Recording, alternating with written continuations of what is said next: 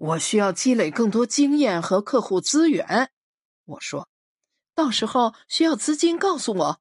他爽朗的说：“真傻，没见过主动提出借钱给人的。”我笑着说：“我才不借钱给你呢，我们合伙，你赚钱了给我分成不就行了？”那一言为定。我说：“一言为定。”他说：“那天晚上我们聊了很多。”本来来深圳一年，我感觉有点受挫，甚至有点疲倦。但那一天晚上，他好像又让我燃起了对都市生活的热情和对未来的憧憬。那憧憬美好而强烈。有一会儿，我看着窗外繁华的特区夜景，心想：我必须占有这璀璨的一部分，就像他一样。我离开时已经过了午夜，他坚持送我到楼下。这个时间已经没有公交车了。我们走到附近的街口等出租车。城市里终夜不息的灯火依然流光溢彩，但街道上已经安静而空荡，只有稀疏的车辆不时驶过。那些与夜空相接的高楼大厦。那种灯火通明的寂静，给人一种奇特的感觉，仿佛置身于一个灿烂而无声的梦境里。南方的秋风只有凉爽，没有寒意。它在风里踱来踱去，不知道为什么，我想到鸟，它就像一只美丽轻盈、不怎么安分的鸟。我喜欢南方，他说。我也是，我说，因为两个人都太忙，我们后来见面的机会并不多，但经常打电话都是在晚上。两个人忙完一整天的工作后，夜深人静时，我们聊聊天儿，纵使说不出什么新鲜的东西，也仿佛这一天终于放松、宁和的结束了。后来，我把妻子和孩子都接到深圳。有天夜里，红霞打电话来，因为家人都睡了，我只好跑到洗澡间里去接。他似乎一下子就听出了异样，问我是不是家里人已经到了。我说是，所以这段时间忙着搬家安置他们，没和他联系。他说改天找时间请我家里人一起吃饭。我说太远了，最近也太忙。以后找时间吧。我们没有多聊，就匆匆挂了电话。夜间通话无法继续，我试着白天上班时抽空给他打电话，但他往往在忙。等他忙完打回来，我可能又不方便了。最后电话也很少打了。二零零一年的某天，我突然想起好久没和红霞联系。就给他打了个电话，语音提示我所拨打的号码是空号。我想他可能换号了，但我之后一直没有接到他的信息和电话。有一次，我在华强北约了客户见面，办完事就走去赛格电子市场。我记得他说过他的柜台在二层。我去那里找他的时候还有些紧张。心想自己这样找过来会不会太冒失了？但我到了那里一打听，他们说他已经不干了。二零零三年，我在广州一家家具公司找到管理职位，全家就从深圳搬去了广州。第二年，我出差回深圳，接待我的是外包工厂的负责人彭军，也是河南人。那天晚饭后，他说带我去找个地方唱歌放松放松。我知道那是什么地方，说不必了，我想早点休息。他说那地方是河南老乡开的，夜宵有正宗的河南烩面。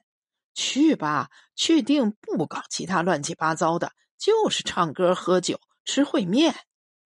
我随他去了那地方。一个穿粉色亮片裙子的女孩带我们进了一个房间，操着带四川口音的普通话，娇声娇气地说：“她今晚为我们包间服务。”让我们先看酒单。我对彭军说：“说好了啊，不搞乱七八糟的。”他说：“知道你不喜欢那一套，绝对不搞。”但过一会儿，女孩就问我们想叫几位公主。我赶紧说：“不需要陪唱，我们喜欢自己唱。”那女孩有点愕然，接着挤出一个笑脸，说：“来唱歌的老板都需要陪唱呢，自己唱多没意思呀。”这时候，正在看酒单的彭军说：“今天不需要陪唱。”那女孩有点一根筋，又劝道：“可是来这里都会叫公主呢，我们的公主漂亮，唱歌也好，一起唱好热闹的。”彭军不耐烦了，说：“不需要就是不需要，你没听清楚吗？没关系的，不如我先把他们叫进来，老板看一看，如果没有喜欢的，可以不选。”我也有点烦了，不再说话。我想，恐怕他们这里是要求必须点小姐来陪唱的，根本不是正经唱歌的地方。彭军这时把酒单扔到一边，说。你新来的吧？我经常来这儿，和你们老板很熟。我不认识你啊，你懂不懂规矩啊？女孩赶忙陪笑着解释说：“老板是熟客呀，只是那我们这里的规定是……你不要给我说什么规定。”彭军发飙了：“你滚出去，换其他人进来服务。”女孩的脸色变了，连声道歉。我对她说：“算了，算了。”彭军叫我不用管，说他在这儿第一次碰见这种事儿，得帮老董管管他的员工。还有，叫你老板进来。他说：“女孩快落泪了，说我有什么做错的地方，请老板您教我呀。”去叫董少华。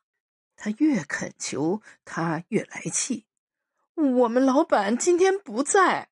女孩说：“那叫红姐过来。”你现在给我出去！彭军指着门说：“那女孩端着托盘，哭着出去了。”我说：“算了，一个小姑娘。”他说：“本来高高兴兴来唱歌，被这不懂事的弄一肚子气。”过一会儿，有个瘦削高挑的女人敲门走进来，身后跟着刚才那个女孩。她不像其他夜总会里的女孩那样穿着性感暴露、职业特征明显的衣服，而是穿一身黑色正装套裙。看见对方，我们俩都愣住了。过一会儿，他问：“你怎么来了？怎么，你俩认识啊？”彭军问：“认识，红霞和我一个县的。”我看着他说。他这时转过脸，冲彭军一笑。说：“你呀，过来也不提前打个电话说一声。前台最近换人了，竟然给你安排了个新来的，惹你生气了。”彭军假装生气的说：“就是啊，不认识我倒算了。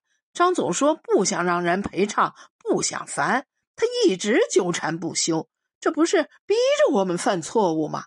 还跟我说什么规定，弄得人一肚子气。”红霞转头对那女孩说：“快给彭总道歉。”女孩走上来，九十度鞠躬说：“对不起，彭总。”彭军不吭声，女孩就继续鞠躬说：“对不起。”后来彭军看也不看他，挥手像驱赶一条狗似的说：“出去吧。”红霞说：“我换个人进来服务。”彭军说：“你不忙的话，也过来坐一会儿呗。”陪你老乡说说话，你们来了就不忙了。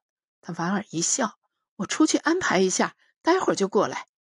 他出去以后，我问彭军：“你和他很熟啊？”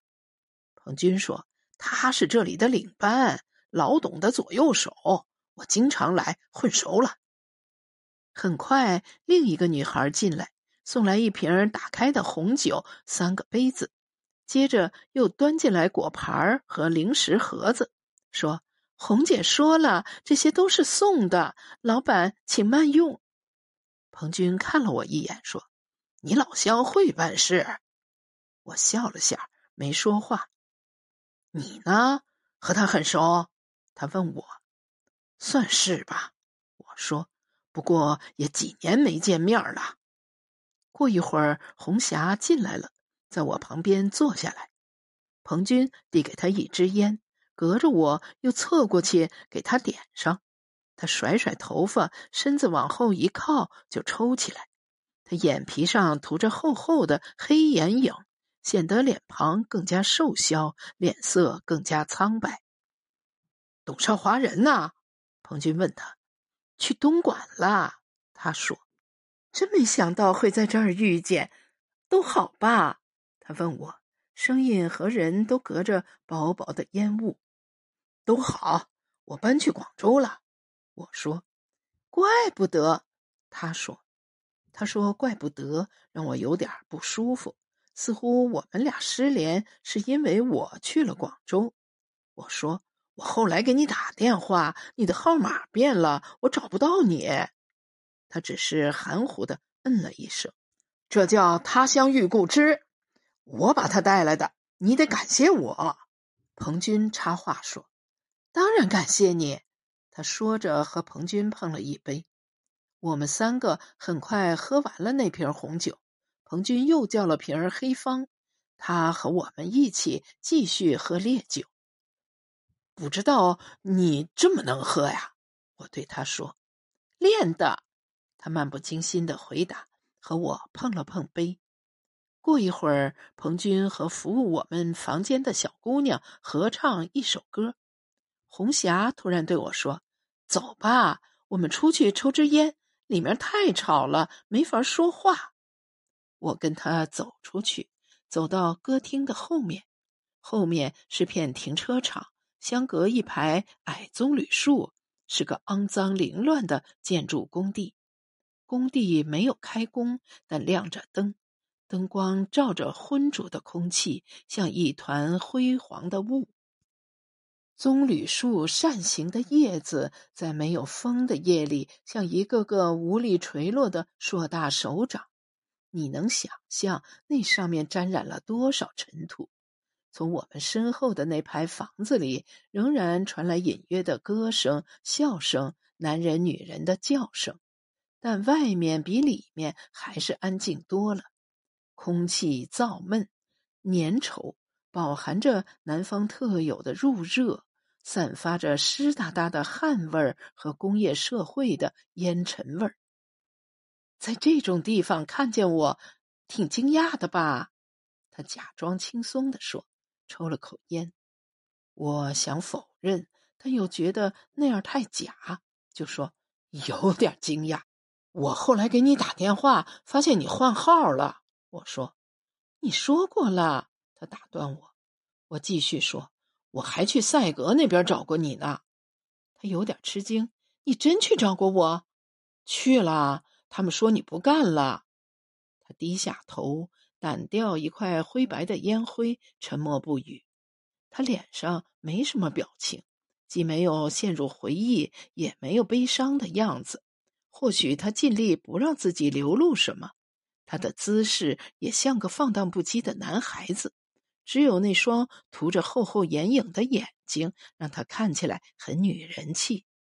一个经历过沧桑、守着他的秘密的女人。我被人骗了，他总算决定对我讲讲。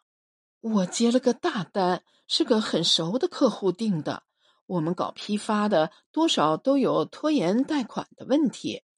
拿了货两三个月后才付钱，差不多是行业的习惯。